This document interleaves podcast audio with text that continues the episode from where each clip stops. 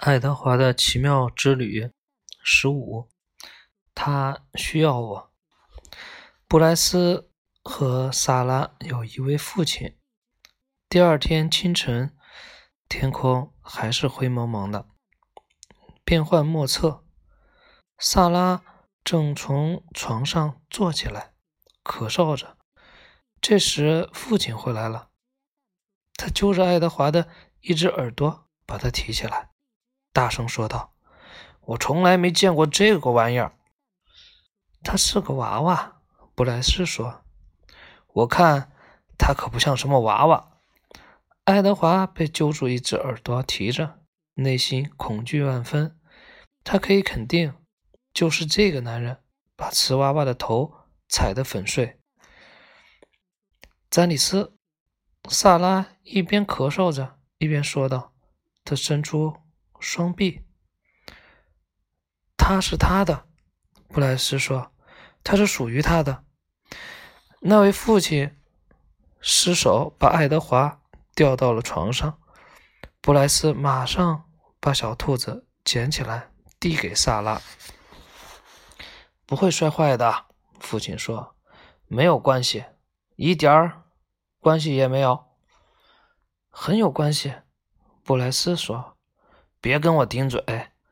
父亲说着，抬起手来抽了布莱斯一个嘴巴，然后转身离开了小屋。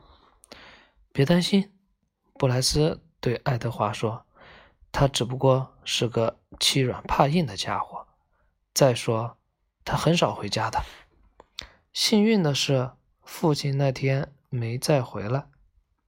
布莱斯去干活了，而萨拉……”一整天都躺在床上，把爱德华抱到膝盖上，玩着一个装满纽扣的盒子，很漂亮吧？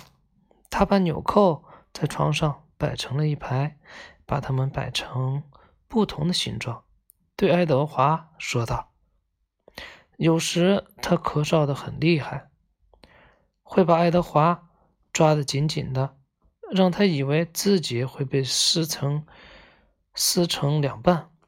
在咳嗽发作的间歇，他还喜欢吮吸爱德华的一只耳朵。在正常的情况下，爱德华会觉得这种侵扰和缠人的行为让人很讨厌，可对于萨拉来说却情有可原。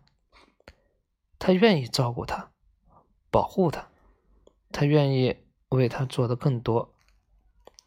那天晚上，布莱斯回来了，给萨拉带回来一块饼干，给爱德华带来一团麻绳。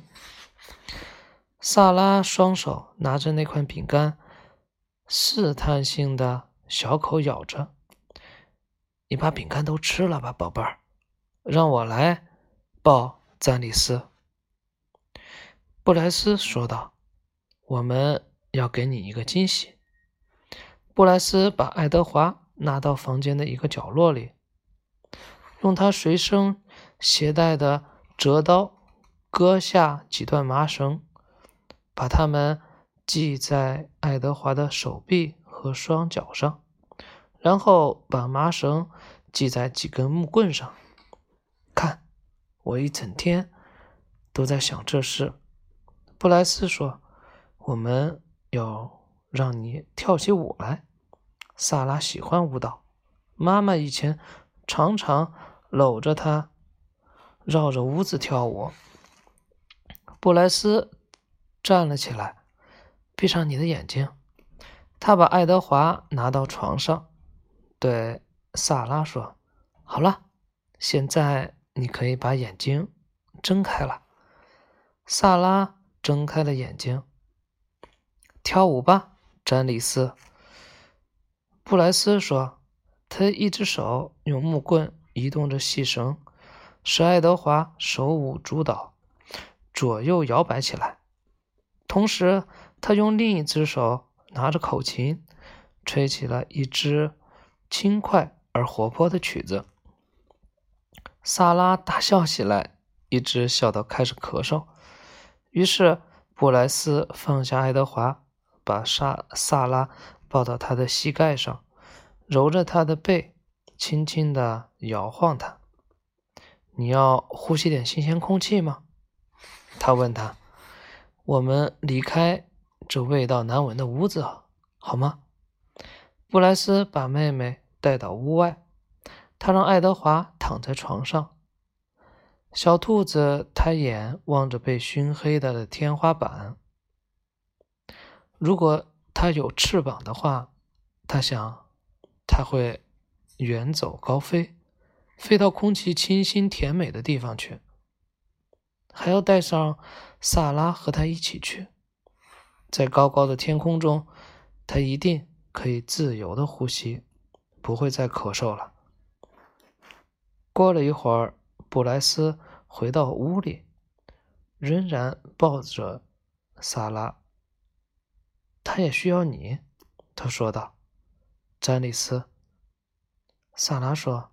他伸开双臂，于是。布莱斯抱着萨拉，萨拉抱着爱德华，他们三个站在了屋外。布莱斯说：“我们来寻找流星，他们是有魔力的星星。”他们默默无语很长时间，抬头仰望着夜空。萨拉停止了咳嗽，爱德华觉得他可能已经睡着了。瞧那儿，他指着一颗划过夜空的星星说道：“许个愿吧，宝贝儿。”布莱斯说，他的声音高昂而坚定。那是代表你的星星，你想要什么都可以许愿。虽然那是萨拉的星星，爱德华也对着他许下了心愿。这十五讲完了，下一个讲十六，请呼吸一下吧。